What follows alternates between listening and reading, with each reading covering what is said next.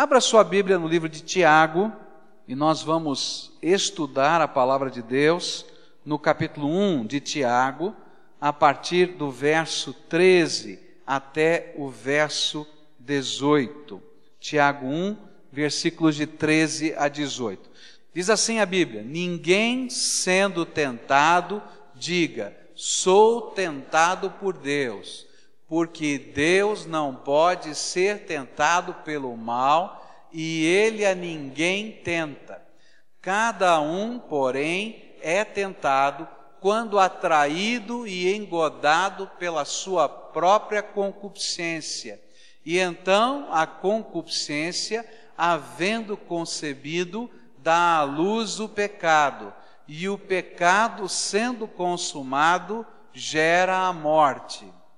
Não vos enganeis, meus amados irmãos, toda boa dádiva e todo dom perfeito vem do alto, descendo do Pai das luzes, em quem não há mudança nem sombra de variação. Segundo a sua própria vontade, ele nos gerou pela palavra da verdade, para que fôssemos como que primícias das suas criaturas. Queridos, Tiago agora continua falando sobre maturidade e ele faz questão de mostrar que existe diferença entre tribulações, provações e tentações. É muito claro isso no texto. A palavra de Deus está dizendo: olha, existem provações, e as provações são permitidas por Deus na nossa vida e elas nos ajudam a amadurecer espiritualmente. E nós aprendemos nessas últimas semanas que a provação nos ajuda a crescer na fé. Deus está nos ensinando a andar não por vista, mas por fé. A aprovação vai nos ajudar a ter perseverança. Nós vamos não somente andar por fé, mas perseverar nos valores da palavra de Deus. A aprovação vai nos ajudar a buscar um caráter que seja transformado pelo Espírito Santo, porque vamos sendo confrontados, o nosso caráter vai sendo testado e nós vamos sendo trabalhados por Deus. Mas a aprovação também nos ensina a viver a sabedoria, que não é somente conhecimento teórico das coisas de Deus, mas é aplicação na vida prática daquilo que Deus nos ensina. E aí então, nesse texto, a partir do verso 13, Tiago vai dizer: Mas olha, presta atenção, presta atenção, porque Deus não tenta ninguém, Deus não induz ao mal, Deus não leva ao pecado, Deus não faz isso. Isso é contra a natureza dele. E aí então Tiago começa a nos dar algumas é, advertências sobre a tentação. E ele nos ajuda a entender como a tentação trabalha dentro da nossa vida. Queria olhar para esse texto sobre esta ótica e entender quais são essas advertências que Tiago está fazendo para nós, crentes, que precisamos amadurecer espiritualmente e que precisamos aprender a lidar com o tentador e com a tentação.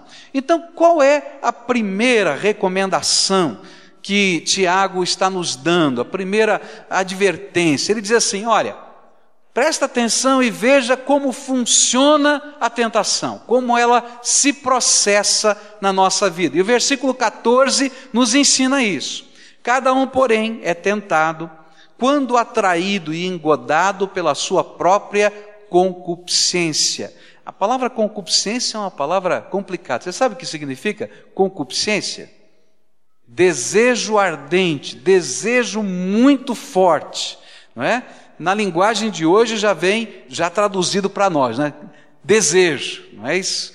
Então, ele está dizendo que é o nosso próprio desejo que vai gerando dentro de nós vontade de pecar. É o nosso próprio desejo que nos atrai, é o nosso próprio desejo que nos engana, e aí nós caímos na tentação. A origem da tentação está nos desejos que guardamos dentro da nossa alma. A Bíblia vai nos ensinar que os desejos fazem parte da vida. Os desejos não são maus em si mesmos. Eles fazem parte da nossa natureza. Eu tenho desejo de comer, não é verdade? Se eu não tiver desejo de comer, eu vou morrer de fome. Eu preciso ter desejo. Eu tenho desejo sexual. Que bom que existe o desejo sexual, porque assim a nossa raça, a humanidade, pode continuar. E assim existem outros desejos na minha vida, e eles não são maus em si mesmos. Mas a tentação acontece quando eu quero satisfazer os desejos que fazem parte da minha vida fora da vontade de Deus. E eu passo a ser controlado pelos desejos e não controlado pela vontade de Deus na minha vida. Alguém ilustrou muito bem essa questão dos desejos e como eles estão trabalhando dentro da nossa vida. Alguém disse que os desejos são como o vapor que faz com que a máquina a vapor funcione. Se não tiver vapor, se não tiver aquela caldeira funcionando e o vapor ali, a máquina não funciona. Mas se o vapor estiver descontrolado na sua quantidade, se ele estiver descontrolado na maneira de ser levado até a máquina, o que vai acontecer é uma explosão da máquina a vapor. O que vai haver é destruição. Os desejos são assim. Eles não são maus em si mesmos, eles impulsionam a vida, mas a chave deles está no controle. Deus quer que nós lidemos com os nossos desejos. O que a Bíblia nos ensina é que os desejos devem ser os nossos servos e não os nossos senhores. E a ideia que precisamos guardar é que a falta de controle em qualquer desejo se torna uma armadilha na nossa vida. A palavra de Deus continua a nos dizer como é que a tentação acontece. Lá em Gênesis capítulo 3, versículo 7, dá uma ilustração das questões que acontecem dentro do nosso coração.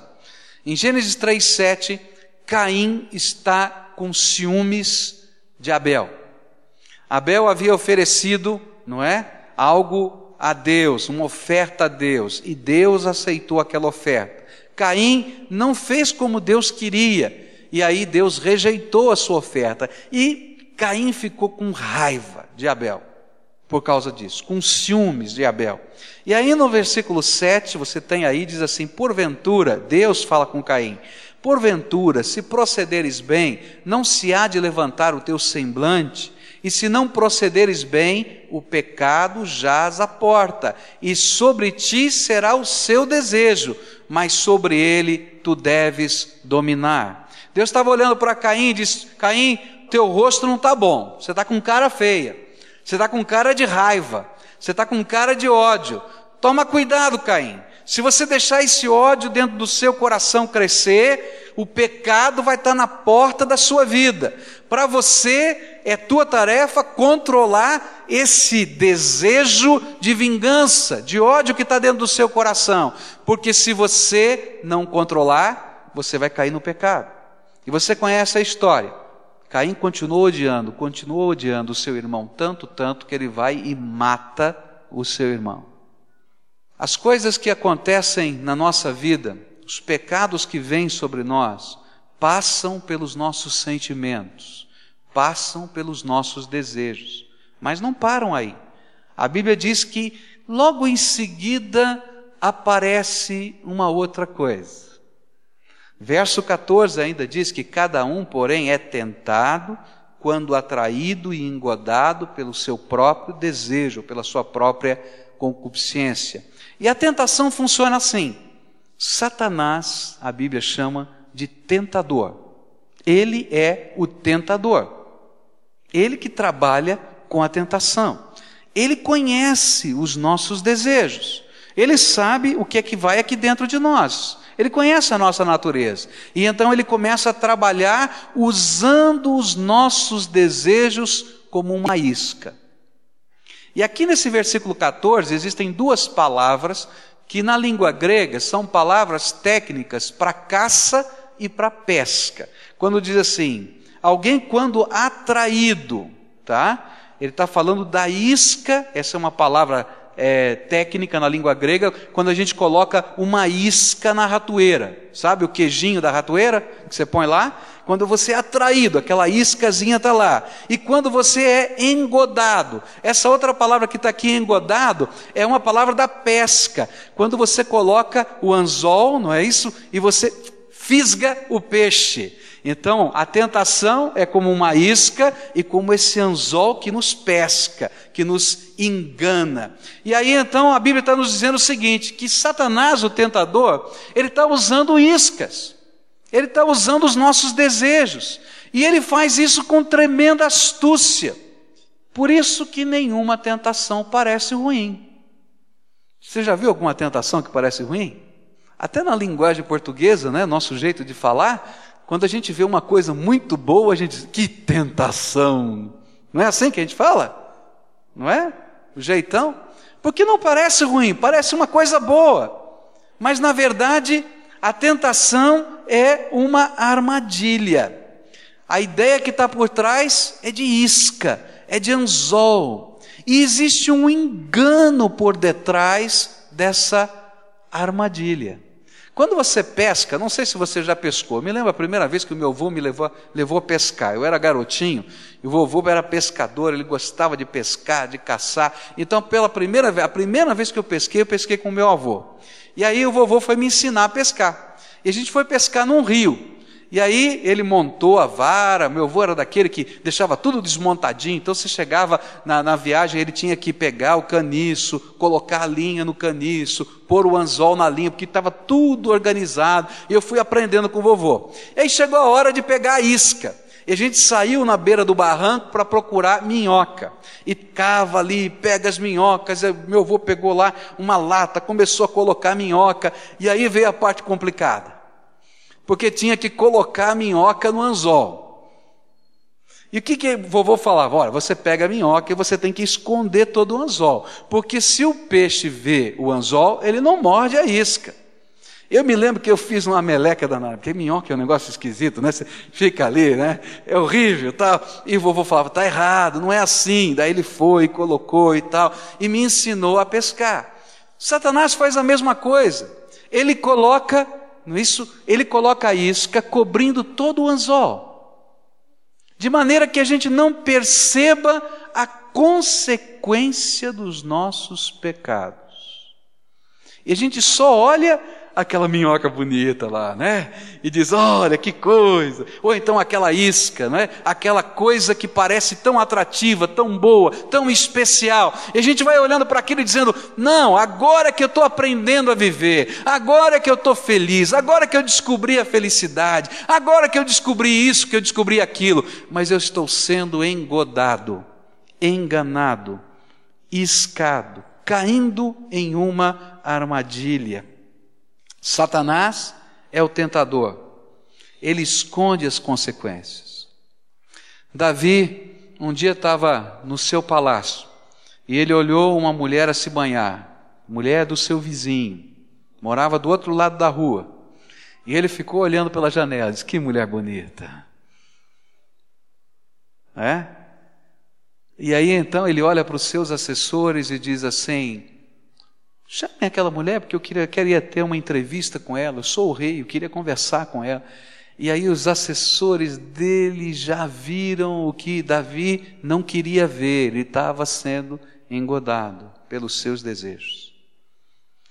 E eles disseram: Olha, rei, essa aqui é mulher de um soldado valoroso.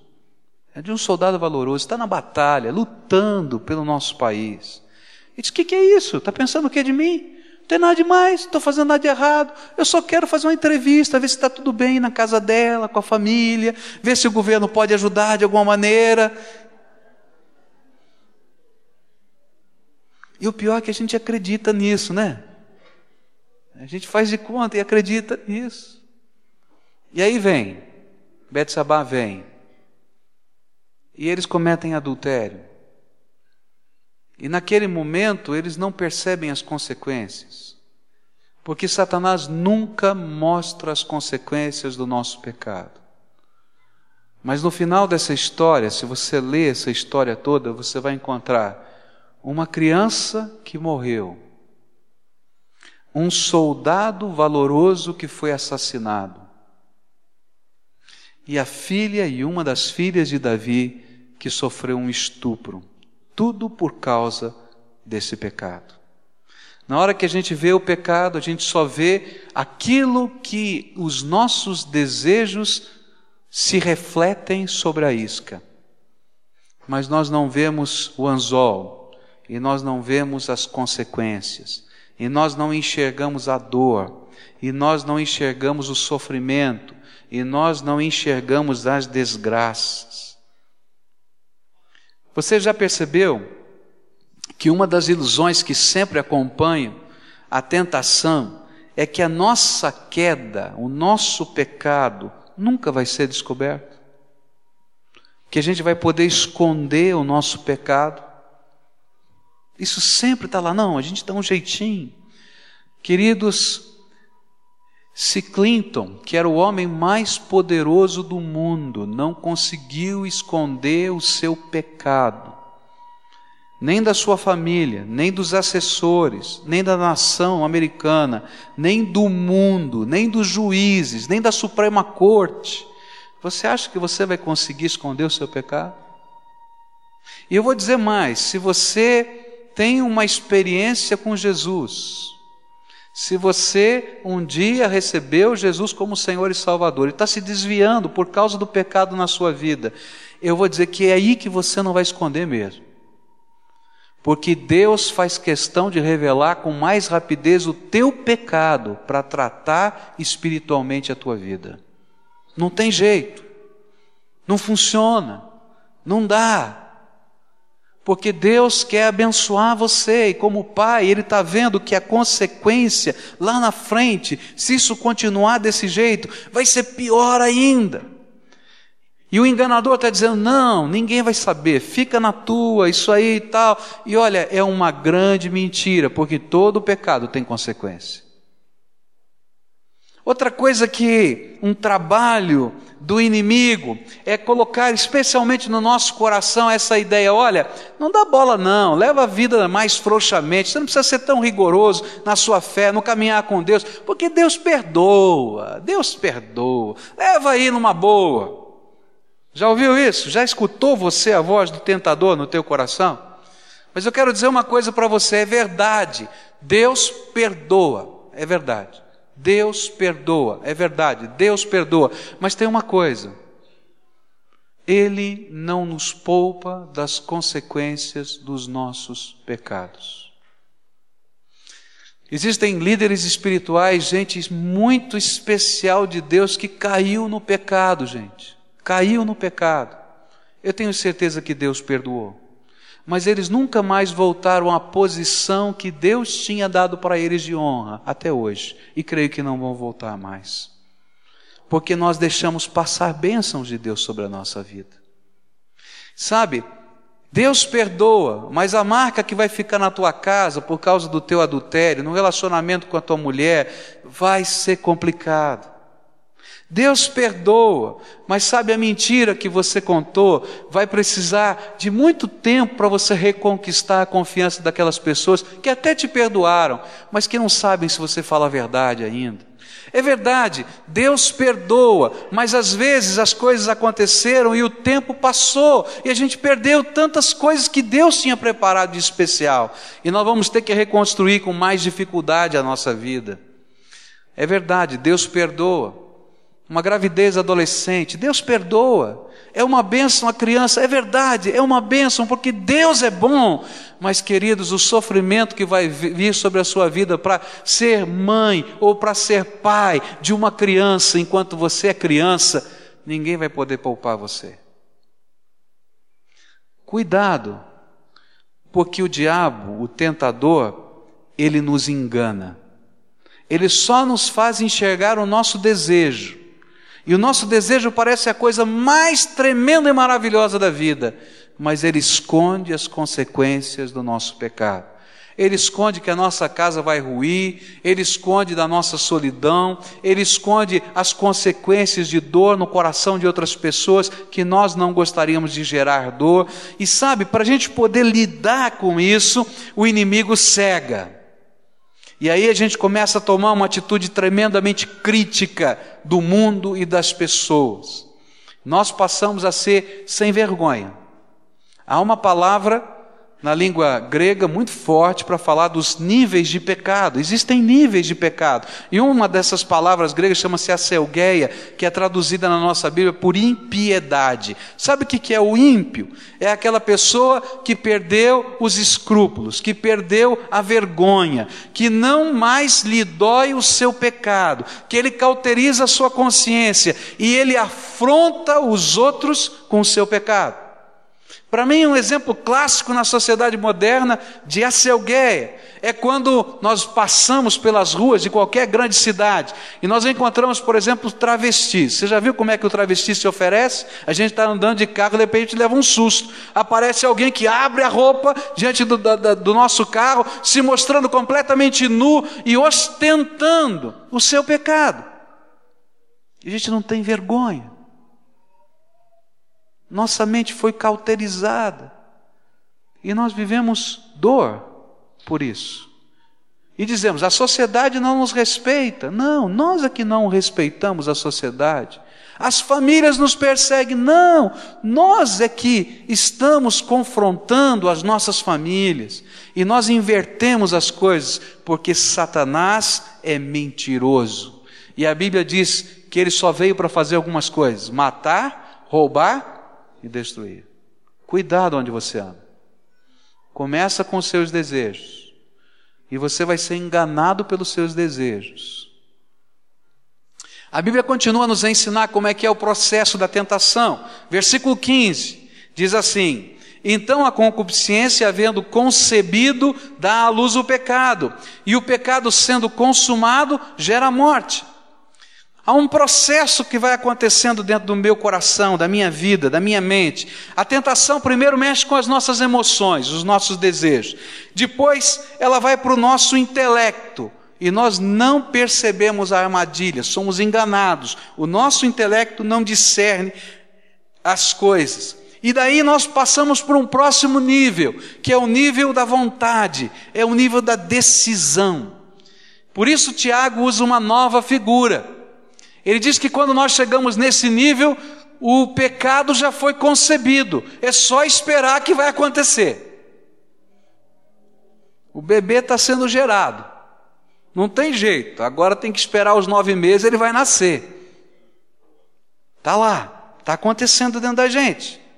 O desejo é o método pelo qual ansiamos pela isca, mas é a vontade que faz com que tomemos decisões e hajamos.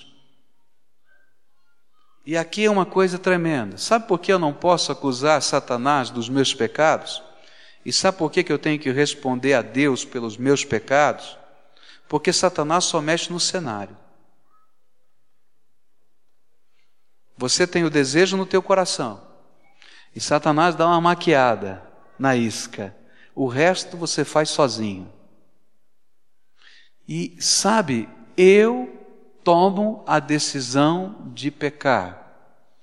E se você é crente em Jesus Cristo, se você já nasceu de novo, se o Espírito Santo habita o seu coração, vou te dizer mais: o Espírito Santo de Deus te alerta. E ele diz: para, para, porque se você continuar, você vai cair no pecado.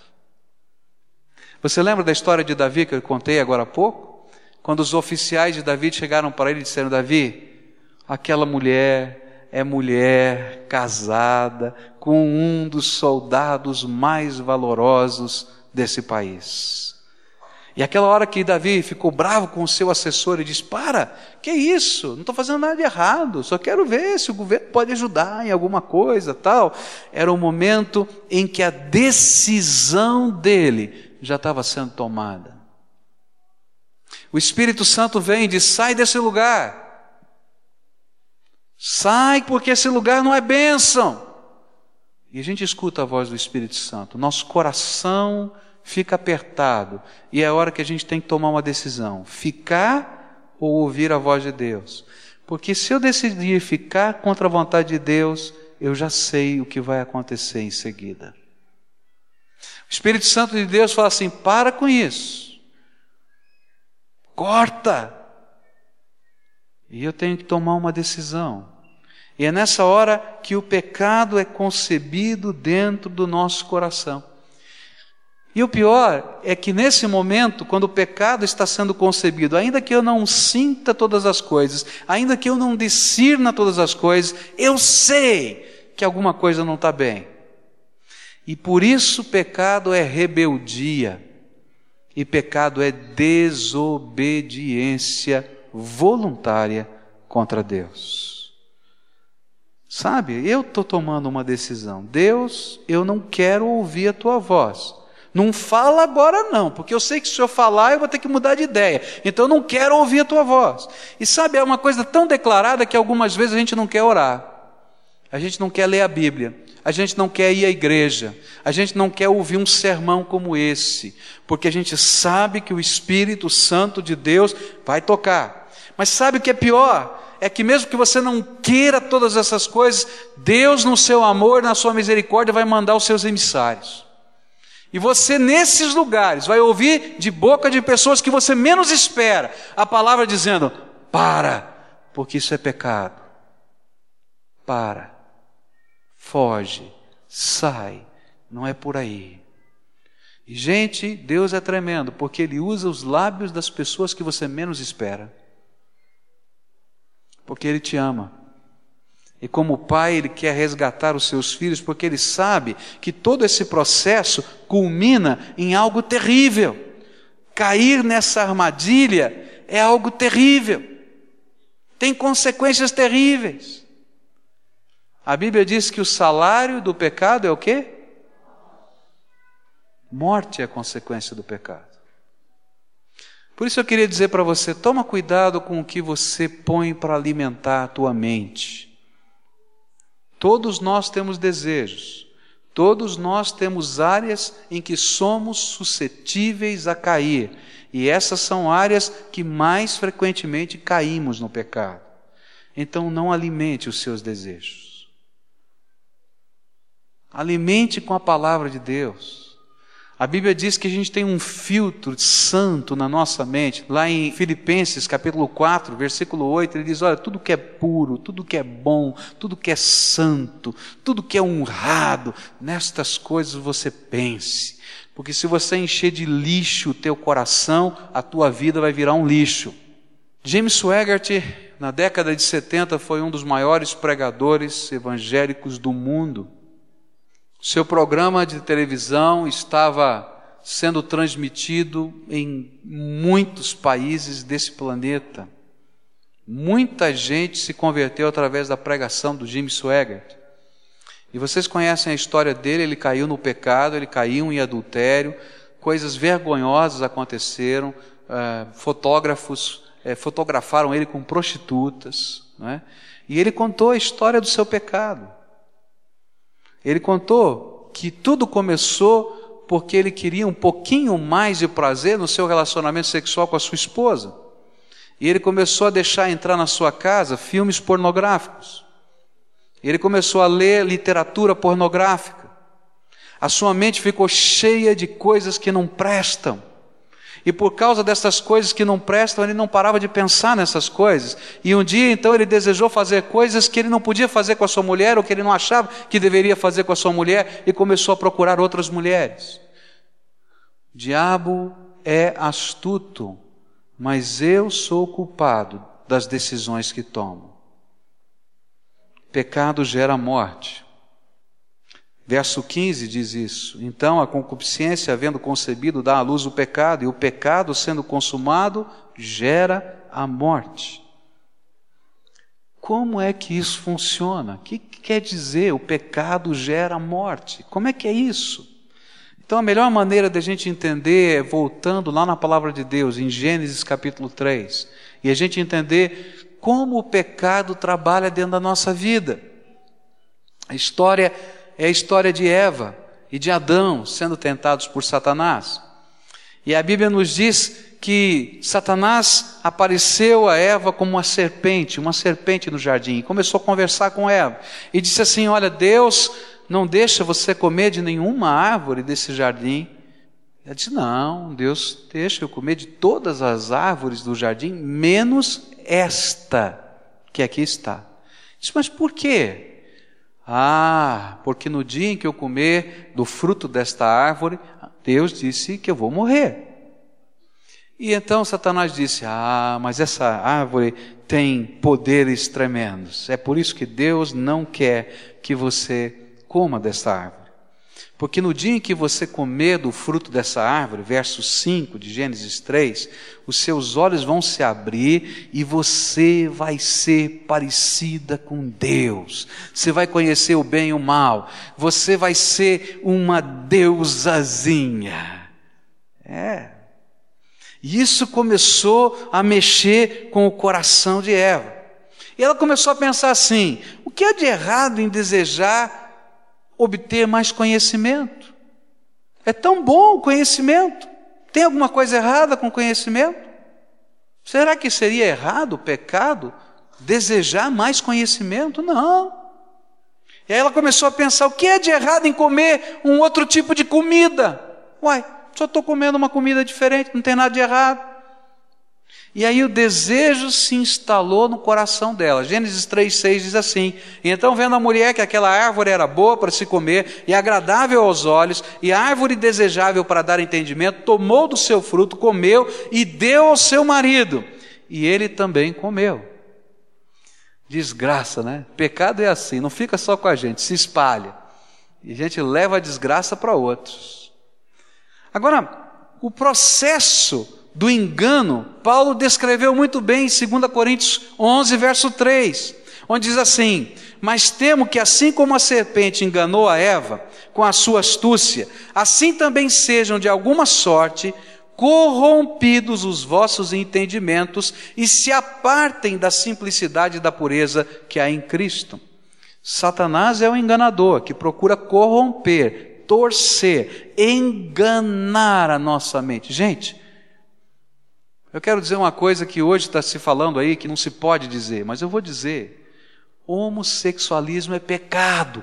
E não há coisa mais tremenda do que o engano diabólico em dizer para um homem que ele não é homem, e dizer para uma mulher que ela não é mulher. E Satanás constrói essa mentira e coloca uma fortaleza dentro da nossa mente e a gente acredita que isso é verdade.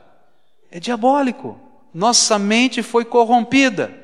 E a coisa é tão séria que hoje os psicólogos são proibidos até de ajudar alguém que queira sair do homossexualismo. Porque a nossa sociedade está corrompendo-se também. Mas alguém tem que dizer que essas coisas são pecado e que geram morte e geram desgraça na nossa vida. Esse é o processo das coisas que estão acontecendo. Satanás corrompe, torce, engana. Por isso, Eva viu a isca e, apesar de ter dito o que Deus tinha dito para ela, não percebeu a consequência, não acreditou que pudesse vir consequências de morte se ela comesse daquele fruto. A Bíblia diz que Deus já tinha dito para ela: Mas da árvore do conhecimento do bem e do mal, dessa não comerás, porque no dia em que dela comerdes, certamente morrerás. Agora, como é que aconteceu na vida de Adão e Eva a morte? E a morte a gente vai perceber que ela tem alguns níveis, e é isso que acontece com o nosso pecado. A Bíblia nos diz que quando Adão e Eva comeram daquele fruto, a morte espiritual se instalou na vida deles. Como é que é isso? Deus disse para Adão e Eva: vocês não podem ficar mais aqui. Nesse jardim, nesse paraíso que eu preparei para vocês, vocês não podem ficar mais. E a Bíblia diz que Deus expulsou Adão e Eva do paraíso. E aquela comunhão gostosa que eles tinham com Deus, de conversar com Deus, como nós podemos conversar um com o outro, olhando face a face, ouvindo a voz aqui com o ouvido, Adão e Eva perderam porque a morte espiritual se instalou no coração. Eu quero dizer que quando o pecado entra na nossa vida e nós caímos no pecado, nós nos separamos de Deus. A Bíblia nos diz que o que faz separação entre o homem e Deus são os nossos pecados. Começa a haver um abismo, começa a haver um buraco, começa a haver uma muralha. E nessa muralha está sendo dito para mim: olha, não tenho acesso a Deus, tem alguma coisa que me impede. São os meus pecados que impedem. Mas não parou aí. A Bíblia diz que a partir daquele instante, a morte entrou nas células do corpo humano. Deus havia criado o homem e a mulher como uma alma imortal. A morte não existia na terra, a decadência não existia na terra, mas a partir daquele instante, as células do corpo de Adão e Eva começaram a morrer. E ele começou a envelhecer, a se deteriorar e a morrer. E a morte entrou na terra por causa do pecado. Paulo diz lá em Coríntios que foi assim. Por causa do pecado, o homem começou a morrer fisicamente. Mas a pior de todas as mortes é a morte eterna. Porque a Bíblia diz que nós, pecadores, um dia vamos ter que aparecer diante do tribunal de Deus. Olha só o que a Bíblia diz. A Bíblia nos ensina isso em Apocalipse 20, versículos 11 a 15, onde diz assim: E vi um grande trono branco, e o que estava sentado sobre ele, de cuja presença fugiram a terra e o céu, e não foi achado lugar para eles. E vi os mortos, grandes e pequenos, em pé, diante do trono. Obrigado. em pé diante do trono, e abriram-se uns livros, e abriu-se outro livro, que é o da vida, e os mortos foram julgados pelas coisas que estavam escritas nos livros, segundo as suas obras. E o mar entregou os mortos que nele havia, e a morte, e o além entregaram os mortos que neles havia, e foram julgados cada um segundo as suas obras. E a morte e o inferno foram lançados no lago de fogo. Esta é a segunda morte, o lago de fogo. E todo aquele que não foi achado inscrito no livro da vida foi lançado no lago de fogo. Uma das coisas que Satanás tenta como enganador persuadir-nos é que não existe inferno. Deus é bom demais. Como é que ele vai mandar os seus filhos para o inferno? Sabe, Deus não precisa mandar, você vai sozinho. É, porque todo o tempo da tua vida Ele está dizendo: não vá para lá, sai desse caminho, nós estamos indo sozinhos. A Bíblia diz que o salário do pecado é morte, não é só morte física, não é só separação entre um homem e Deus, mas Deus está olhando lá para frente, na eternidade, Ele está sabendo que algumas pessoas vão poder andar com Ele por toda a eternidade, com Ele no seu paraíso, mas outras não.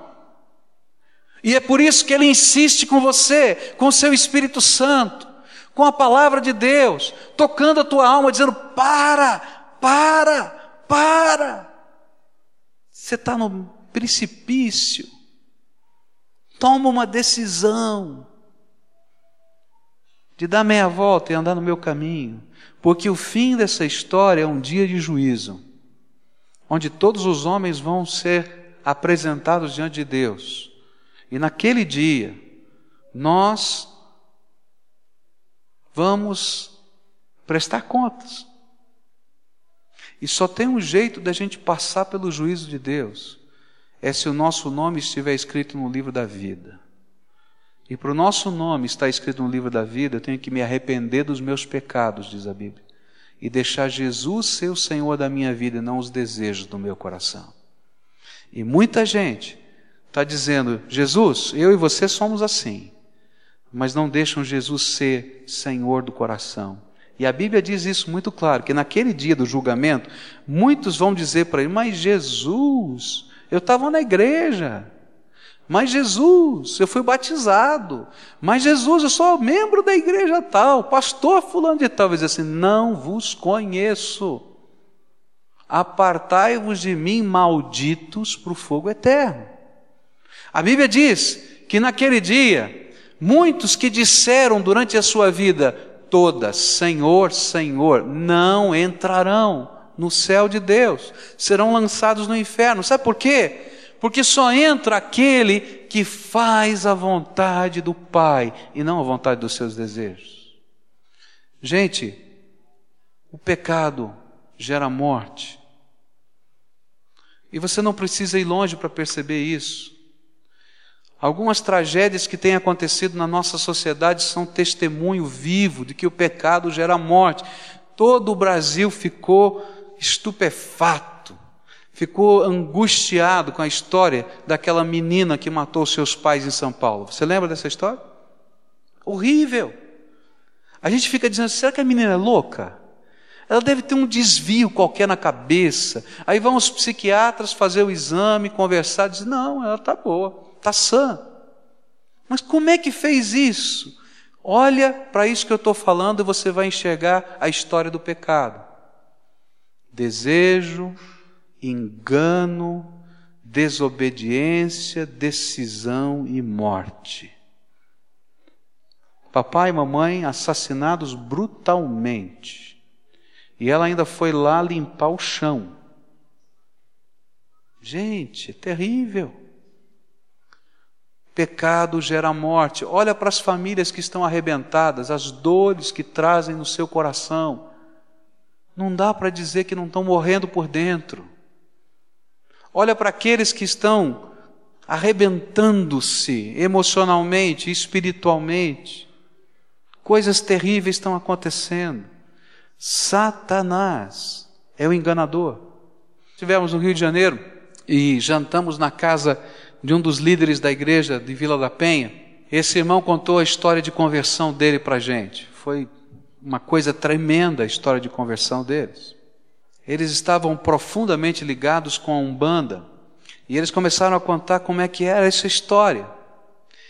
E disse que num dado momento da vida, uma das filhas deles teve um problema. E eles foram procurar ajuda espiritual num terreiro de Umbanda.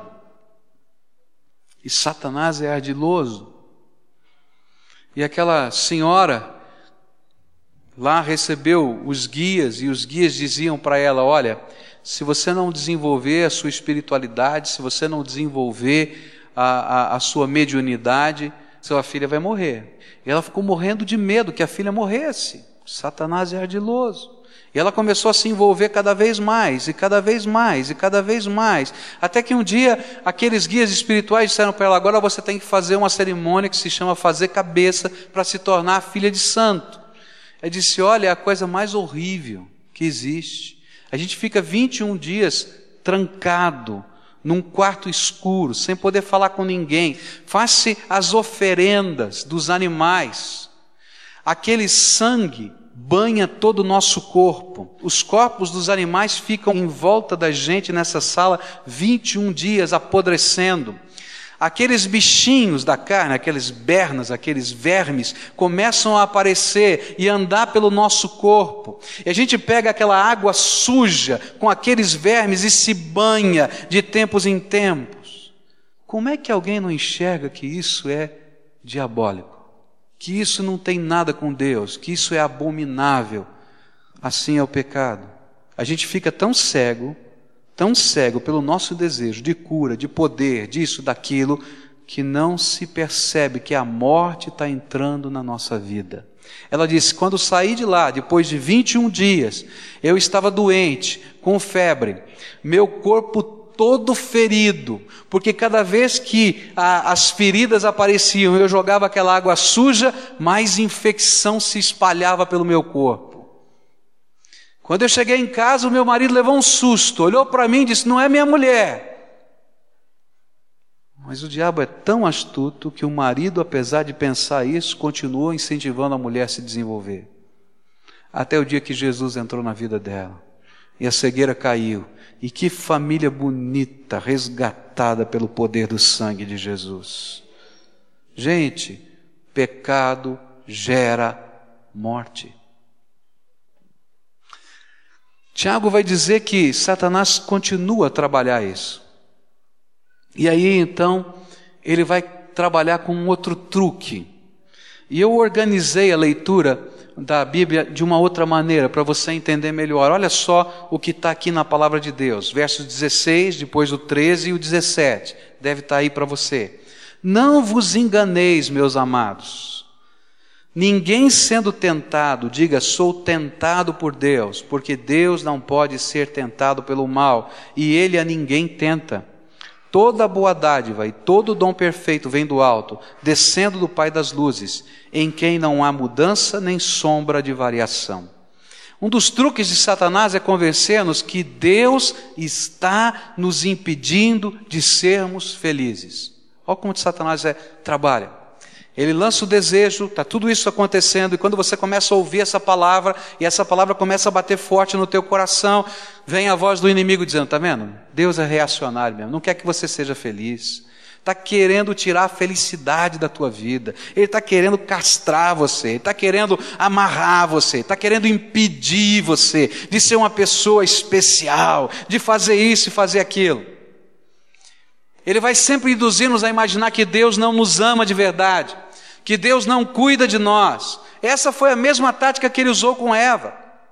Se Deus verdadeiramente amasse você, Ele permitiria que você comesse desse fruto que pode lhe dar conhecimento. Ele não quer que você seja sábia tanto quanto Ele é.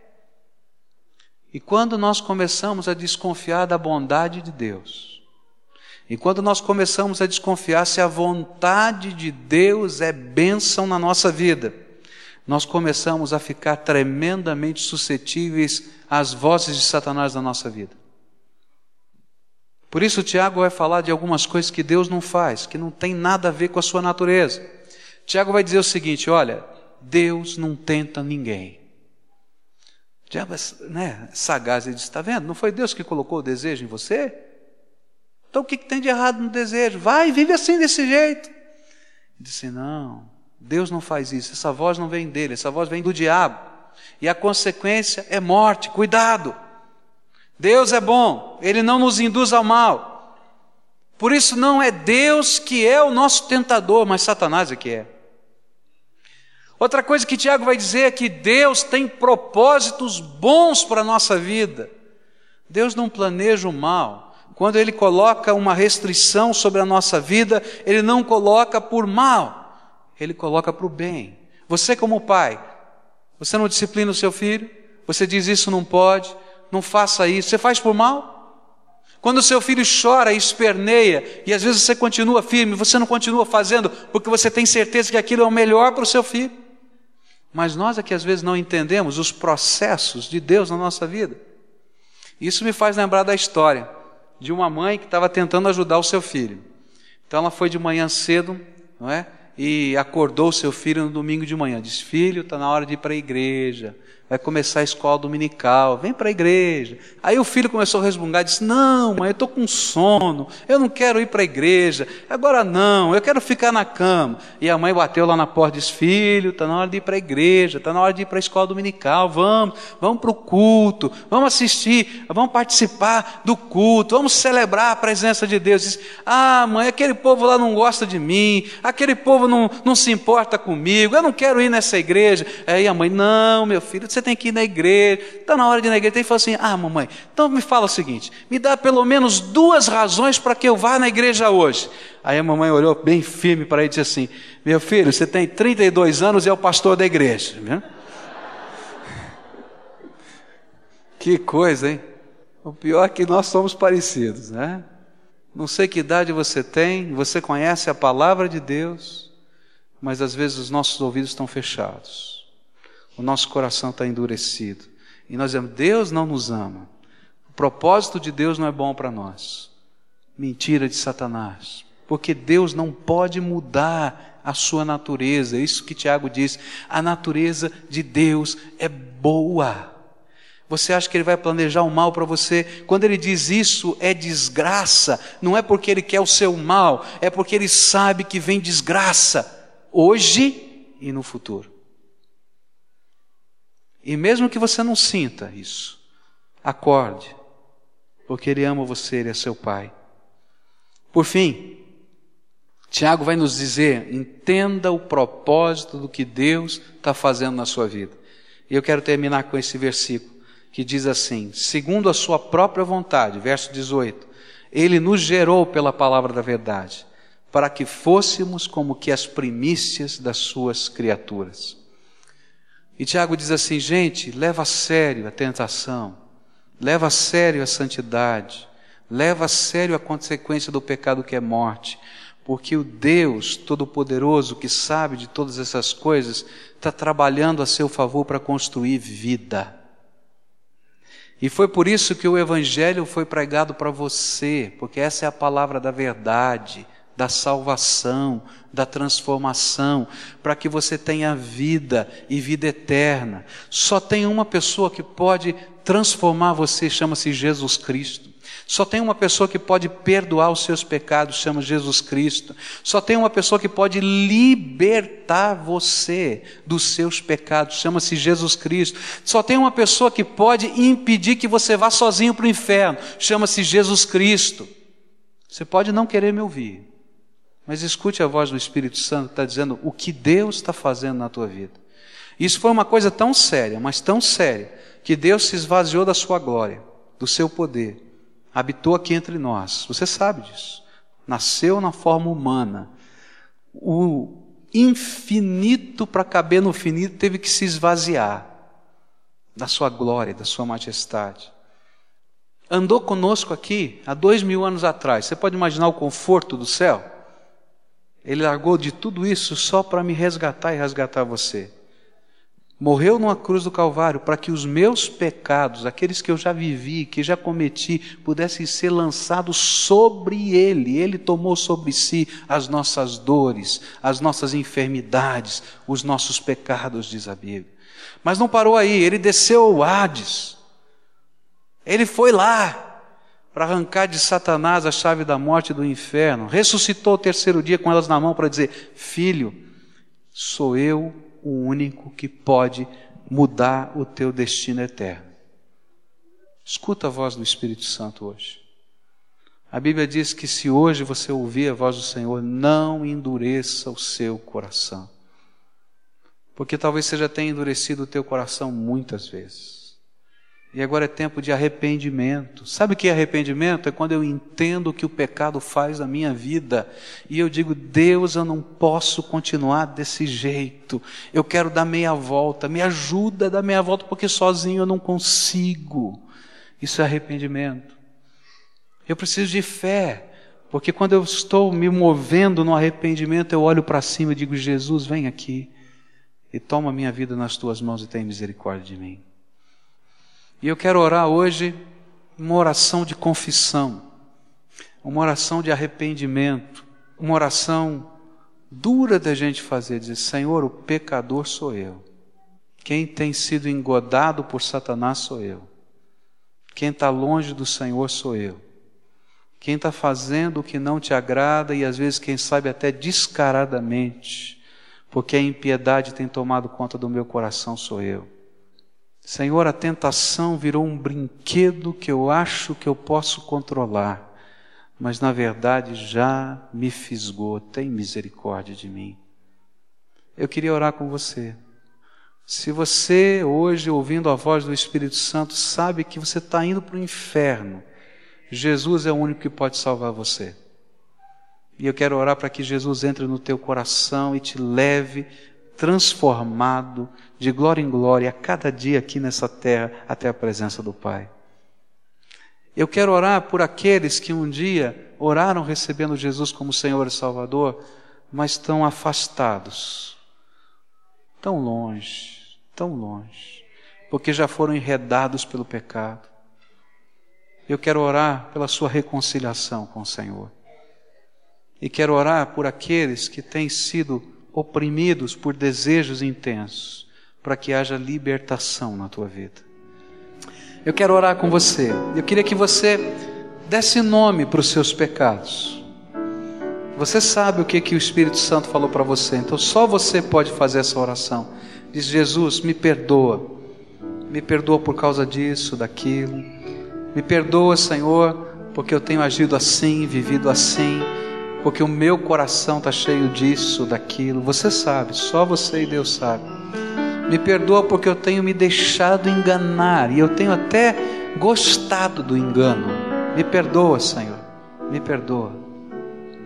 Senhor Jesus, nós estamos juntos aqui diante das tuas mãos poderosas.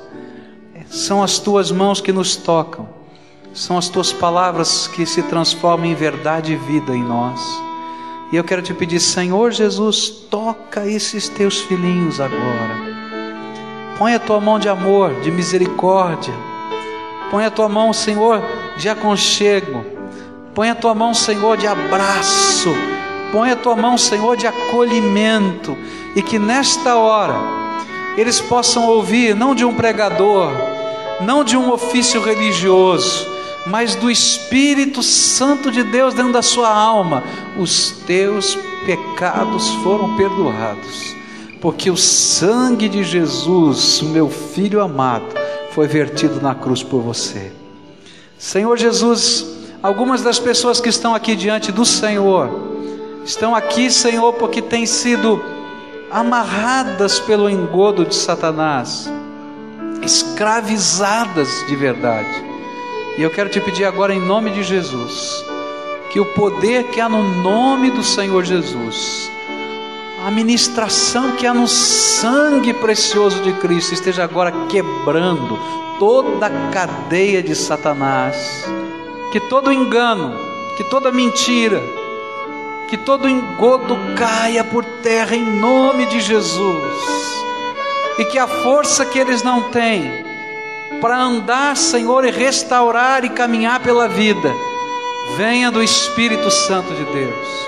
Eu quero te pedir, Senhor, que as barreiras que impediam essa comunhão gostosa contigo caiam por terra e que o Senhor derrame do teu Espírito Santo agora, Senhor, poderosamente e que o teu Espírito transborde nesses corações.